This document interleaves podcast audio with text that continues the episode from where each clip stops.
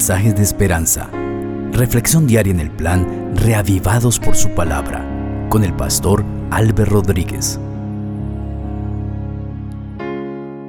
Anhelo que el Señor te bendiga en abundancia.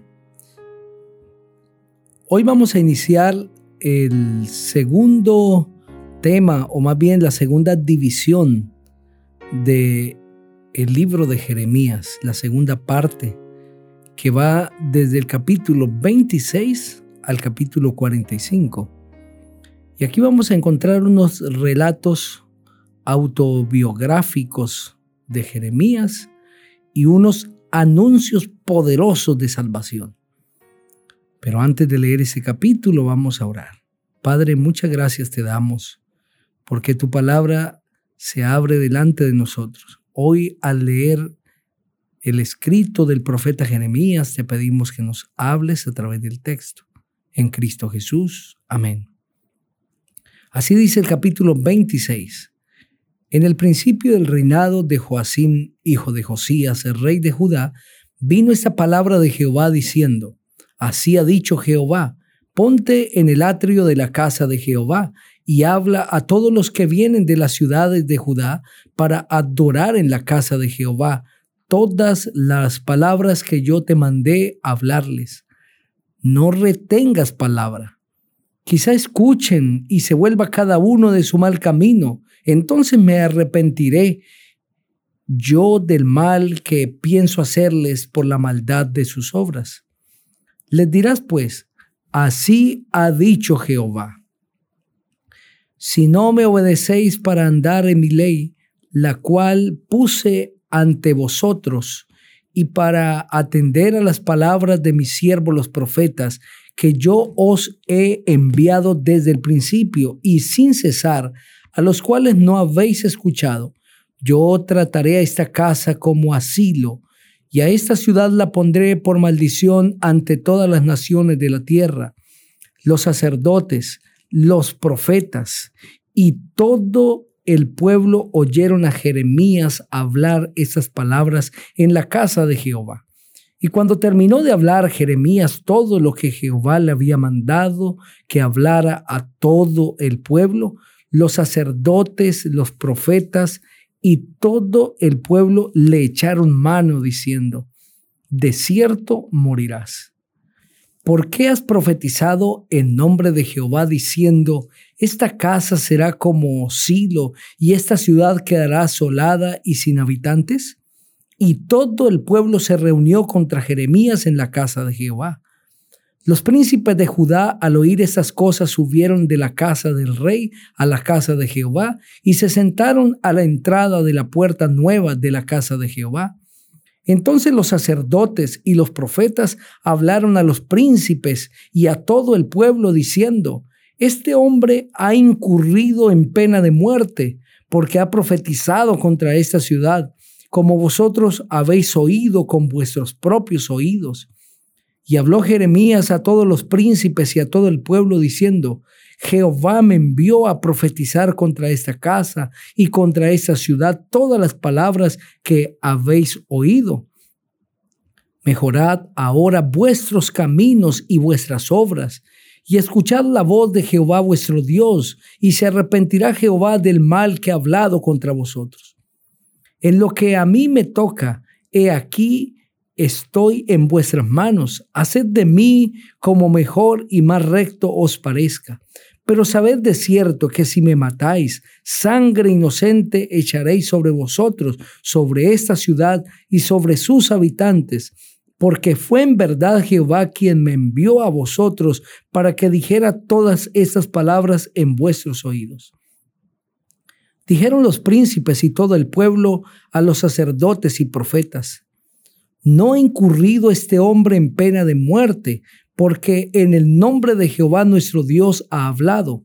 Entonces se levantaron algunos de los ancianos del país y hablaron a todo el pueblo congregado diciendo, Miqueas de Moreset profetizó en tiempo de Ezequías, el rey de Judá, y habló a todo el pueblo de Jehová diciendo, Así ha dicho Jehová de los ejércitos, Sión será arada como un campo, Jerusalén vendrá a ser montones de ruinas, y el monte de la casa se llenará de maleza. ¿Acaso lo mataron Ezequías, rey de Judá, y todo Judá? ¿No temió a Jehová y oró en presencia de Jehová, y Jehová se arrepintió del mal que había hablado contra ellos? ¿Haremos pues nosotros un mal tan grande contra nosotros mismos? Hubo también un hombre que profetizaba en nombre de Jehová, Urías, hijo de Semaías, de Kiriad Jearim, el cual profetizó contra esta ciudad y contra esta tierra, conforme a todas las palabras de Jeremías. Oyeron sus palabras el rey Joacín, todos sus grandes y todos sus príncipes. Entonces el rey procuró matarlo, pero Urías, dándose cuenta de esto, tuvo temor y huyó a Egipto. El rey Joacín envió hombres a Egipto a El Natán, hijo de Akbor, y a otros hombres con él. Estos sacaron de Egipto a Urías y lo llevaron al rey Joacín, el cual lo mató a espada y arrojó su cuerpo a una fosa común. Pero la mano de Aicam, hijo de Safán, estaba a favor de Jeremías para evitar que lo entregaran en las manos del pueblo para matarlo. En ese capítulo nosotros vemos cómo Dios le entrega un mensaje al profeta Jeremías, un mensaje no fácil, porque Jeremías está profetizando contra la ciudad. Y no solamente contra la ciudad, sino contra la casa de Dios, contra el templo que era el orgullo nacional. Es por eso que el Señor le pide a Jeremías que debe decir todas las palabras que él le ha hablado y le encarga en el versículo 2, no retengas palabra. No retengas. Todo lo que yo te he dicho, tú tienes que decirlo.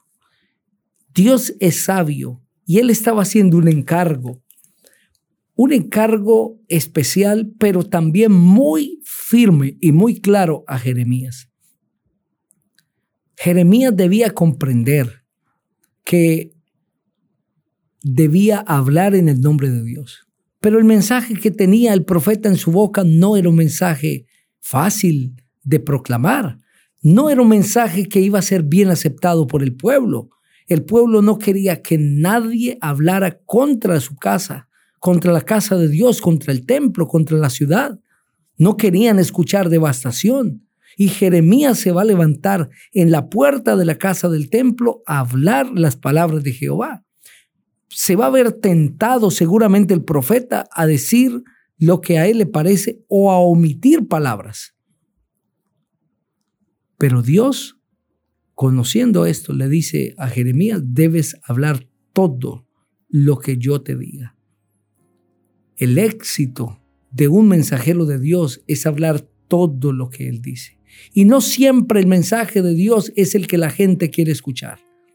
El pueblo quería escuchar a los profetas que les decían, habrá paz, habrá prosperidad, no vendrá desolación ni destrucción, pero Dios tenía un mensaje diferente. Uno de los desafíos del predicador y del mensajero de Dios es hablar conforme a lo que Dios ha dicho, aunque al pueblo no le parezca. ¿Qué es lo que Dios está queriendo lograr con esto? ¿Amenazar al pueblo? ¿Intimidarlo? Pues claro que no. Lo que Dios quiere hacer es lo que dice el versículo 3. Quizá al hablarles se vuelvan cada uno de su mal camino y me escuchen. Entonces me arrepentiré yo del mal que pienso hacerles por la maldad de sus obras. Dios quería causar un arrepentimiento en el pueblo, pero el pueblo no quiso escuchar al profeta, sino que más bien reaccionó de manera violenta contra el profeta le echaron mano. El texto dice que el profeta habló lo que Dios le dijo, entregó el mensaje. Es un hombre fiel. Todo aquel que ha sido llamado por Dios para entregar un mensaje debe hacerlo fielmente. Pero el pueblo rechazó. El pueblo se levantó contra el profeta y querían matar al profeta. Es por eso que el Señor ahora defiende a través de otros príncipes del pueblo al profeta Jeremías. No era este un mensaje nuevo, sino que ya el pueblo con anticipación lo había escuchado. Dios te ha llamado a ser un mensajero, pero no debes hablar lo que la gente quiere escuchar. Debes hablar lo que Dios quiere que tú hables. Ese es el éxito de un mensajero de Dios. Y hoy el Señor quiere que tú te arrepientas y te vuelvas a Él con todo el corazón. Y si lo haces, hallarás gracia. Ora conmigo, Padre, muchas gracias por este mensaje. A cada persona, por favor, bendícele, Señor. En Cristo Jesús. Amén. El Señor te bendiga